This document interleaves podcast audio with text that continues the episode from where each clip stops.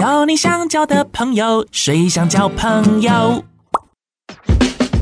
欢迎来到水想交朋友。今天有什么新鲜事想大家去来好好的体验呢？在这个奇美博物馆当中，从六月三号，然后到明年的二月二十九号的话呢，就展出了这个叫做“跳出格子吧”。其实我刚刚有稍微逛了一下这个展区，然后今天来邀请这个策展人跟大家来分享一下。欢迎对真，Hello，大家好，我是奇美博物馆本次特展的策展人，我是严对真。好，先问一下对真好了，你以前是读什么相关科系的呢？哦、我大学是美术系的。哦，你是美术系的，我以为你是可能是理工啊或什么。因为我们这次展出过程当中可以发现有蛮多的机器。对，然后想说你刚刚在跟我介绍的时候还蛮了解这些的，毕竟是策展人，可能需要了解一下。我看了很多车床影片。哦，哎，什么车床？哦耶！我就知道你会想歪啦，是车床影片哦。对，对，车床。那什么是车？车床的话，待会跟大家好好介绍一下。好嘞，我们先介绍一下这个跳出格子吧，究竟是什么样的展览呢？那我都会说它是一言难尽的展览，因为它是从我们集美集团许文龙创办人他的人生精神。人生如果画上格子就只能写字吗？嗯，这一句话开始。但是我们发现他是一个不停的跳出人生框架的人。那我们就希望呢，从这个跳出框架的这个精神呢，然后去让大家看到说，这些百年前的机器啊，跟这些我们有对它充满刻板印象的工业材料，有没有可能带出新的火花或者是新的可能性？嗯，所以我们就从跳出框架这这个起点开始，去寻找说旧的机器跟艺术家产生新的对话的各种可能。呃，其实你可以透过逛这展览过程当中，知道说这些生冷的机器，但是如何呢，在跳脱它原本的一个框架，去做出另外的一些延伸的话，你会觉得非常感动。首先，我们刚刚前面第一个看到就是我们的奇美创办人嘛，许文龙先生。那先来说说他的故事好了。他出生在于一九二八年，他是一个受日本教育长大的一个贫穷小伙子。嗯、这么说，你可以称他为小伙子嘛？他当年是个 哦，刚刚听到小伙子。这三个字哈，我还怀疑说这集能不能播嘞？大丈夫，大丈夫，刚开始介绍而已。对对对对，他当年的时候，因为其实他就是一个生长在那个时代的一个年轻人嘛。嗯。那他很小的时候就有呃学校的音乐课、美术课啊，带他认识了关于音乐啊跟美术一些不一样的独套的见解，所以他就很喜欢这个东西。但是其实大家知道，在就是那个时空之下的的小朋友，其实是没有太多的教育资源的，所以他小时候最喜欢去逛博物馆，因为那不用钱。他那时候就想象着说，等他长大之后，他就要盖一座博物馆。真假的？真的真的，在他小时候大概七八岁的时候，他就有这个远大的梦想。真的，我觉得好远大。我小时候，你小时候有什么远大的梦想？没有，大概就是买糖果吃而已吧。我要攻击你对真哦，恭维嘛惊喜在呢。对啊，而且他还是一个出生在台南一个贫困的一个大家庭里面。嗯，对。然后在他青少年时期的时候，他就去念了工业学校，就是。以我们现在说法，就是念高职，对，要学习一技之长嘛，就去学那黑手的技术。嗯，但是他在学习这些黑手技术的时候呢，他也不忘记他心中最喜欢的东西，就是艺术，是艺术。嗯，所以那个时候，大概在一九四几年代的时候，那时候已经呃二战已经结束了，然后海边会有一些，他就看到海边有失事的飞机，还有失事的飞机，对，飞失事的飞机跟那个废弃的时钟材料，他就把它捡回来。去做成他所要的乐器的材料，就是是用这样子做的。就是说，他是在二战结束之后呢，因为日本人要回到国内去，回到日本去，就开始会便宜的卖他们的家当。嗯，他就在那时候呢，在台南的林百货那附近买到了他人生第一把小提琴。嗯，但是小提琴的琴弦会坏，要更换，但是。对一个贫穷的年轻人来说，是不可能有钱去买到那种进口的羊肠弦。嗯，所以他就去海边去寻找那一些坠落的军机。嗯，那因为军机嘛，所以材料都很好。他从里面找到那些钢丝跟钢索，然后把它缠绕成小提琴的琴弦。嗯，对，就是他把他的学校教到的黑手技术拿来做成他最喜欢的工具的材料，嗯嗯，然后他就拿这个来维修自己的小提琴，还跟同学组了乐团，嗯、还去表演，嗯，哎，然后呢，因为他做的琴弦品质还不错，所以还有人跟他买。天哪，他还会做吉他弦哦，嗯嗯，现在应该没有不能找他买了，现在没有了呀，真可惜，断货了。所以可以知道说，其实他把他在学校所学的一些技术，可是可以把它运用在他生活当中，或者是其他的领域，不单单纯的，也许只是拿来当成是。修理机具，对对对，等等的，这个是一个，就算是我们现在来讲的话，也很难想象的一种技术的实现。因为小提琴的琴弦真的是一种很细很细的东西，嗯、就算是他已经六七十岁的时候，他还是可以很详细的口述说他那些弦是怎么做出来的。嗯、然后 E 弦啊，A 弦啊，要用不同的材料去做。嗯，对，我怀疑他完全就是。仿佛就像是被工业所耽误的 的音乐家的感觉。我怀疑金字塔还不是他盖的吧？没有，也有可能哦。你就在开玩笑。其实看听到这个许文龙先生的故事啊，其实后来他的一个发展，比方说呢，他也到了这个全新的领域当中，这些都是他自己从所学的地方，然后再跨界到了另外一个收窄区，对不对？哎，是的，是的，他是一个很擅长跳领域思考的人，一直跨，一直跨，一直跨，一直跨，真不停的跨。他的人生中各个的重大事迹就是不停的跨，比如说我们前面说他小时候是个贫困的小孩子嘛，然后喜欢博物馆，然后那个青少年的时候是个黑手，嗯，然后中年的时候是一个实业家，然后创办一个很大的企业，对，但是他同一个时间呢，也通通的在进行他小时候要盖博物馆这个梦想，嗯，所以他就不同时间在收集不同的藏品。然后到了中老年的时候，退休的时候，他就真的盖了一个博物馆。嗯，对，所以他的想象跟他的实现都是不停的跳出我们觉得说啊不可能办得到的事情这种感觉的人。嗯，因为其实这个展览当中还有看到，比方说他后来还有去做了压克力这一块，嗯，还包括他做了浴缸。哎，对，然后也可以发现说，真的他就是伸手出去的东西真的太多太多元了。哎，是啊是啊，因为压克力这个材料啊，其实是从。在在他以前，台湾是没有亚克力这个东西的，所以叫做那时候叫做不碎玻璃。对。然后只是说有这个东西介绍进台湾，然后他就觉得，哎，这个新的材料好像有很多可能性。嗯。所以他就去日本去学习这个技术，然后能够学习到技术的这个契机呢，也是因为跟对方有喜欢小提琴的这个共同的话题。嗯。对，所以才有这个带回这个技术的可能。那从他开始，他不但生产压克力，然后他还会去制造不同的设计不同的产品，然后还包含了如何去销售跟推广。所以从他开始呢，就产生了一连串的台湾的压克力的产业链。嗯，经由他的大力的推广，大家才知道说，哎，原来压克力。不只是可以做防弹玻璃，嗯、然后还可以做 BTS 防弹少年团的周边商品，真的是就两年了。然后还可以做各式各样的文具啦，或者是招牌啦，甚至是做成浴缸等等的东西。对，我觉得这个精神呢，其实很像是这一次的主题叫做跳出格子吧。嗯，就是你现在目前所想象的原有的一些技术，或者是它原有的一些材料，但它其实可以运用在各个方面，甚至是你意想不到的一个呈现方式。所以，我们现在来好好聊一下，这跳出格子吧这次的展出，在六月三号开始呢，到明年的二月二十九号。好，我们先从这展览的起点开始来跟大家好好介绍好了。嗯嗯，这个起点其实是跟我们馆长有关系，就是说他有一次去参观库房的时候，他发现说我们库房里有很多的东西是没有被拿出来好好介绍的，嗯，他就觉得说那些东西。没有拿出来展很可惜，而且是大家都没有看过的，所以他就先要我们先去了解一下，到底这些不为人知的这些机器类的馆藏是有什么样的展出的机会。那我们在这些很大的库房里面呢，找到了一些真的很特别的东西。但是如果只有展出古董机器的话，其实就太无聊了。对。那后来我们就想说，那我们回头去找这个起点，就是为什么要收藏这些古董机器？那才去。连带的找出，哎，其实我们创办人之前的黑手背景，他本身就是一个很重视实作跟科学教育的人。嗯，对。那这样的话，哎，我们发现这个两个东西可以放在一起喽。啊，还有一张，还有一个很特别的，就是我们找到他那张坐在浴缸里的照片。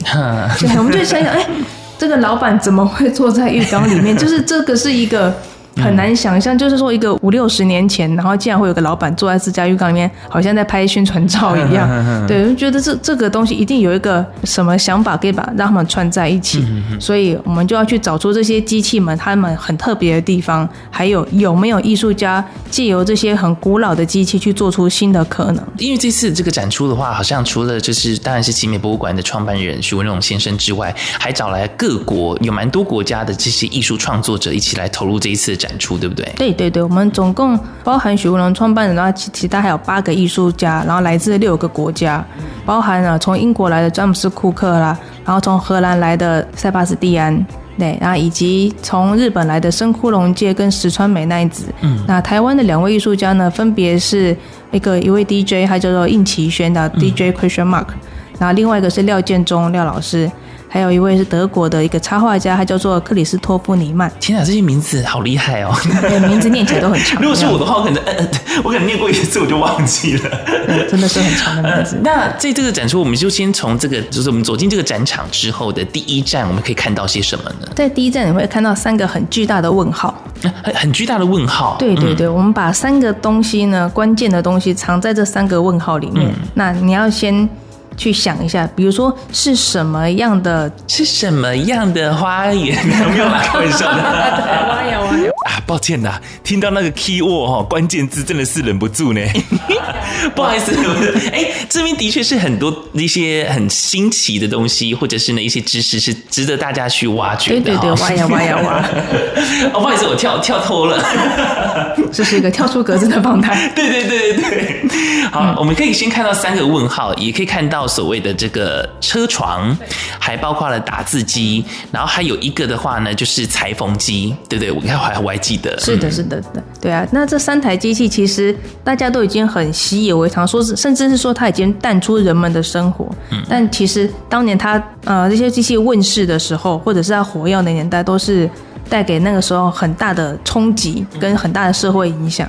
比如说车床呢，它经由在工业革命之后，因为动力的改良，所以它就可以做出更好的零件。嗯，有更好的零件才能做出更好的机器。对，然后就变成一个良性的循环，然后带动了整个后面的工业的发展，才会有工业的二点零、三点零，甚至是四点零等等的。嗯嗯嗯嗯。讲到这个车床的话，我想先让大家了解一下，因为我觉得不见得每个人都知道车床是什么东西。对对对。我可能会觉得说，哦，那是可能是在做床垫的吧，是吧？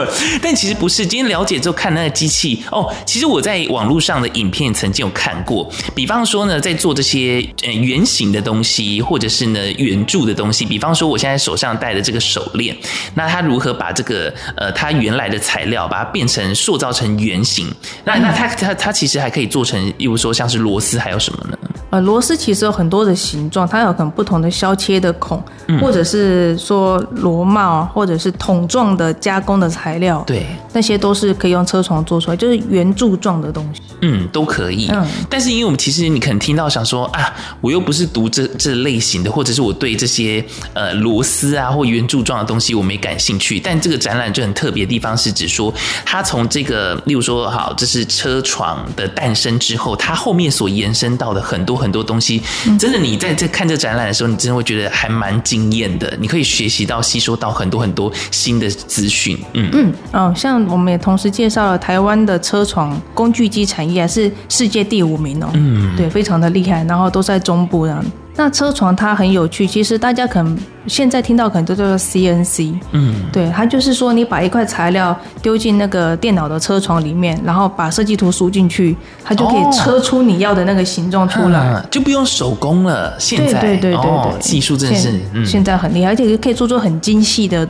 比如说轮轴好了，嗯，大家有知道那个轮轴？嗯，对对对，对它纹路又更更细一点，点。对，它它需要很精密的加工，它那个公差才会小。嗯，公差越小的话，它的运转的效率就会越高。那这些就是靠车床的技术和提升做出来的东西。嗯嗯。嗯所以一方面的话，在一开始其实可以看到像是有车床，然后再也是打字机。嗯、对，那打字机的话，其实呢大家都可以知道。不过在这个展场当中的话，可以看到有很多很多打字机的呈现之外，嗯、然后我刚刚觉得很酷的是，原来打字机还可以拿来作画。哦，是的，是的。大家都知道打字机就是我们现在电脑键盘的前身嘛？对。对，然后也许有有些人曾经用过电脑键盘去画出颜文字，哎，对对对，像这样东西，以前这样子，对对对。但是呢，打字机它可以做出比颜文字更厉害的，因为它是一张纸，它可以前后左右的移动，所以打字机可以拿来画素描。嗯，对。那我们这一个在这个展场里面就可以看到一个本展场最年轻的一位艺术家，对，他一九九六年出生，但是他用最古老的技术去画出了最让人惊讶的。现代的画作，嗯，对，用打字机来画画。有我在那个展场，就是让我鸡皮疙瘩，就是这件事情。原来打字机可以拿来，就是用它字面上的一些符号跟一些文字，然后拼凑出了一整张可能是人的肖像或者是风景。因为我看到那个影片有介绍说，他在可能在一个河边，然后把那个可能建筑，然后用透过打字机的方式把它打出来。他他说那那幅画好像花了蛮久时间的，对不对？对对对，他的一张，因为打字机的宽度有限嘛，他一张。画 A 四大小，大概是画一个礼拜到三个礼拜不等。然后他不需要打草稿，他就是眼睛看到什么就打什么。他感觉好像可以拿个帐篷在那边，可以哦，可以哦，我就觉得。怎么怎么可能？因为每天去那边报道哦，也是啊。其实建筑物是不会动的啦。对，建筑物是不会动的。当然，他也是有一些会做参照片的参考。嗯，但是他并不是说我们像我们画画里是先先拿一张纸，然后用铅笔打个草稿再开始画，没有，他就是打字机直接。就是打上去了，这样子。那刚提到，比方说像是呃这个车床，然后还有打字机之外，那另外介绍到就是有关于裁缝机。嗯，对。对，裁缝机的话，它也可以拿来做呃跳出格子以外的一些方式嘛。对，缝纫机真的很特别，就是说大家家里面的阿嬷都一定会有一台缝纫机，就知道它它是拿来车衣服啦、补学号的啊，它就是缝纫嘛，它的功能性就是如此的鲜明在那边，但是。台湾就有一位 DJ，有个音乐家，他用他把它变成了乐器。嗯。他是一个 DJ，所以他会收集各式各样的音乐素材，然后把它变成曲子。所以缝纫机呢，在他的手中就变成了一个会发出声音的乐器。哎，究竟是怎么发出来的话，还是邀请大家可以来看这个展览，你就可以知道。因为我在现场当中看到，呃，他有一些影片的片段，你可以去欣赏。然后据说那一首歌好像也是成为了好像什么展览的一个歌曲，对不对？对对，那一首曲子呢，它是跟一个台湾的设计师，他叫占卜合作的。嗯，他们一起在二。二零一五年伦敦时尚周发表的秀场的走秀的曲子，他当年就是在现场用缝纫机现场表演那首音乐走秀。哦，原来我以为他可能是录起来是现场表演吗？对对对，天啊，我又鸡皮疙瘩。哎，是是现场，而且现场他因为我们呃现场影片有两支，一支是原本的曲子，就是缝纫机本身的，后来还有一个歌手配唱的版本。哦，所以他在走秀的现场是歌手人在现场一起唱。对，好，我相信听到这边的话，你一定。很好奇，说究竟这个裁缝机是要怎么样去发出声音呢？而且甚至变成乐器哈？有机会的话，可以来看一下这个跳出格子吧特展，就是在台南奇美博物馆。那以及刚刚提到这个，这是我们在第一阶段这个展览当中可以看到的呈现。那接下来的展览呈现呢？再往里面走到第二个阶段，就是材料的超展开，嗯，就是金属、压克力跟木材。这些大家都已经很习以为常的东西，就是金属，就是冷冰冰的、很坚硬的、很东的东西嘛。然后压克力就是嗯，餐厅的透明隔板嘛。嗯，对。然后木材啊，就是做家具的啊。对。可是，在这个单元里面呢，你可以看到艺术家们，他完全改变了你对那个材质原本的想象。他没有改变它的样子，你一样可以辨识出来，它就是金属。但是这个呃，韩国的艺术家哈普胜模呢，他就用铝线。就从头到尾都只用铝线，然后去做出了一个沉睡的睡美人。嗯，对，那真人大小，然后它可以表现出他的样貌，他的脸啊、手啊，还有衣服跟头，甚至是。充满光泽的发丝，那全部都是只有用一种材质跟一个原本的颜色来去做呈现。因为那个时候我去到展场的时候，我就发现说，哎，好像有一滩棉被在这里。因为你可以想象说，你刚刚说，你刚刚说就是它是用什么样的材质？是铝，对不对？对。那你大家想象说，这铝的呈现会是如何？一定是很生硬的。但是我觉得很酷的是，它居然像把这个睡美人，然后你可以看到呢，它就像是一滩棉被当中，里面有个女人睡在那个地方。可是它的呈现却是。哎。它很柔和，它是柔的东西，但是它却用非常生硬的材质，然后去打造出来。对对对，就是很冰冷生硬的铝线，但是它在这边就是感觉是闪闪发亮的一个睡美人躺在那里。对，这是视觉上的冲击，真的大家一定要现场来感受。对，真的我我感受到了。对对对 对，而且它连头发啊什么都都做很细致。是啊是啊是啊，而且是完全都是同样粗细的铝线哦，不是说改变了造型或颜色，没有，就是同一个东西。嗯，那刚刚讲到就是用这个铝的创作，那接下来进入到了亚克力，它用什么样的方式，又有跳脱什么样的一个呈现吧？亚克力如何变成从餐厅隔板变成艺术创作 这件事？对，呃，这边有两位艺术家，一个是石川美奈子，一个是深枯隆介。石川美奈子呢，她本身呢的作品就是完全是用塑胶来做的，怎么说呢？他的画作是用压克力颜料哦，大家可能比较熟悉。然后他画在压克力板子，透明的压克力板或者是压克力管上。对。然后它是用很细很细的线，每一条线呢等距等宽都是零点一米左右，然后去画出了像彩虹一般的线条。然后再加上压克力本身的澄澈跟透明的关系，所以让他的作品看起来会充满了空气跟光泽感，闪闪发亮。你会觉得说，这根本不是你以前所认识的亚克力的样子，它变成是一种很精神层面的一个视觉的效果。嗯，但我觉得可能在空中听或者是透过声音听的话，我们去无法去感受，因为我已经看过，所以我大概知道。如果你没有看过的话，你大概可以想象，它就是一个非常呃非常密度非常密的千层蛋糕。对对对对对对对。然后它可能做成了很多种口味，有像彩虹的千层蛋糕，可是它比千层蛋糕再更薄。对，然后每一层呢都是不一样的颜色，然后就是透过压克力的方式来呈现这他的作品。嗯，对对对，它像是千层蛋糕的剖面图一样。对对对对对对，嗯，是呢，年轮蛋糕的感觉是还不错吧？对对对，还不错 还不错，那闪闪发亮，也很大，所以看起来真的很美。那另外一个是深枯隆介。那有些人可能看在网络上看过他的作品，他的他是很有名的金鱼绘师，嗯，他专门画金鱼，然后他的金鱼呢，就是画在那个日本酒的容器里面，然后是用二点五 D 的绘画方式去呈现，所以他的画作看起来是画作没有错，就像是有一只金鱼，立体的金鱼在那个木盒里面悠游着。这个倒是可以把那个一开始的时候他的做法，也许是把压克力，呃，因为我不晓得压克力原本是是软的还是硬的，嗯嗯嗯对，那他至少是把这个压克力变成是有点像是液态的，然后先把它倒入一点点之后，然后接下来再用透过手绘的方式去慢慢的一层一层的堆叠那些金鱼。我相信大家可能在网络上曾经有看过这样子一个呃二点舞的一个呈现方式，就把这些金鱼或者是呢，因为我看到他甚至把那个。水草，把它画出来，甚至还有那个金鱼的那个边边边边，对，对，哇，完全在这个缸里面太真实了。对对对，就是凝结在里面的一只金鱼。嗯，对啊。那压克力树脂啊，它在凝结以前，它它是液态的，嗯，它是调和，然后然后干了之后，它才会变成透明的一个固态的样子。对，而且它这样子画作好像需要花很多时间，对不对？因为毕竟你这样可能画了一层，然后再倒一下压克力之后，要等它干，至少。应该有几个小时吧？哎、欸，他说两天啊，两天？你说一层吗？对，一层两天。嗯，对，没错。那他这样子 真的是要花很多。他刚刚已经七八十岁了，没有开玩笑。没有，没有，没有。其实他大概就是五五十几岁左右而已。哇，这样这样，他真的是投入在艺术当中，是花费非常非常多的时间呢。是是是，嗯、哼哼他的作品在日本非常的受到欢迎，所以说其实很少在海外展出过。那我们这次很特别的，就是说，呃，我们除了有四件是跟台湾的玉秀美术馆借展之外，有另外两件呢是艺术家特别从日本帮我们借过来的。对，一件是今年完成的新作，另外一件呢是横滨美术大学的馆藏。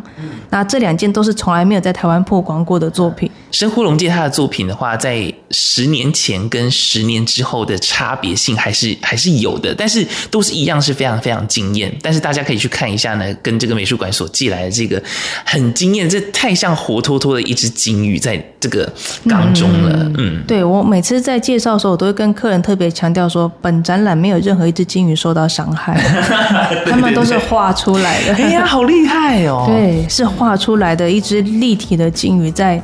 在这么小的容器里面，这样子，嗯，嗯所以在这个亚克力之后的世界呢，还是接下来介绍到的是，对，接下来我们会经过一个暗暗的走廊，嗯，然后穿过去之后，你就会看到一个大型翻车现场。呃，什么是叫翻车现场？就是我们现在那个乡民们常用的一个一个说法，就像是一个大型事故一样。对，你就会看到有一台小货车，然后飞在半空中，然后瓦斯桶。他好像遇到了什么重大的撞击啊，瓦斯桶都飞起来，然后凝结了这一刻。哦，对，是凝结的车祸凝结的瞬间。但是在这一刻的时候，你就会你就会心里想说，这个不可能是真的啊！瓦斯桶怎么可能会飞到半空中？一个二十公斤重的东西，嗯，对。然后这台小货车到底是撞到了什么？然后你再仔细看，你就会发现。艺术家呢，他留下了很多的破绽，是故意让你去辨别说这个到底是真的还是假的。呃、比方说像是车子本体，或者是那些瓦斯罐等等。对对对对对，嗯、瓦斯桶到底是不是真的呢？或者是车子是不是真的，或者是哪里是真的，哪里是假的？嗯，对，这都是一个作品很有趣的地方。而且这件作品它的光影很强烈，所以怎么拍都会有一种很强烈的戏剧效。嗯嗯嗯嗯嗯，对，邀请大家可以来看一下，因为我觉得刚刚我在现场当中的确很像是真的是翻车现场的感觉，然后甚至那个车的本体里面，就是在车子里面可以透过那个玻璃去，透过它那个也许是亚克力板，对，去看的话呢，你可以发现，哎，里面真的是有放一些，比如说饮料杯啊，就是真的是很很写实的一个画面，对的呈现。那是艺术家特别加的，他因为这件作品是第二次展出，他第一次展的时候还没有加这些东西，他这次帮我们那个升级，嗯，二点零，对对，升级二点零的版本的小货车，所以驾驶座里面有放一些很生活感的东西，嗯嗯，对，比如说订单啊，订单啊，订单，对对对啊，塑胶袋啊，或者饮料杯啊什么的。对，就是驾驶座里面会出现的东西。然后紧接着的话，其实好像可以来到最后面的嘛，对不对？是的。因为上次其实我有来到这个奇美博物馆这边，然后也是参与了那个时代的脸孔，然后那个从莎士从莎士比亚到红发埃德。然后那时候我来的时候，我那一区也是玩的蛮开心的，因为它可以透过一些创作绘画。然后这一次这个展出的话，同样也是也有这个让大家可以在这个发挥呃你的无限想象空间，然后来进行创作跟绘画。对，那最后一个展区的话叫做什么？呃，最后一个展区叫做无限大工作室。嗯，对，这里有一位德国的插画家，他叫做尼克里斯托夫尼曼。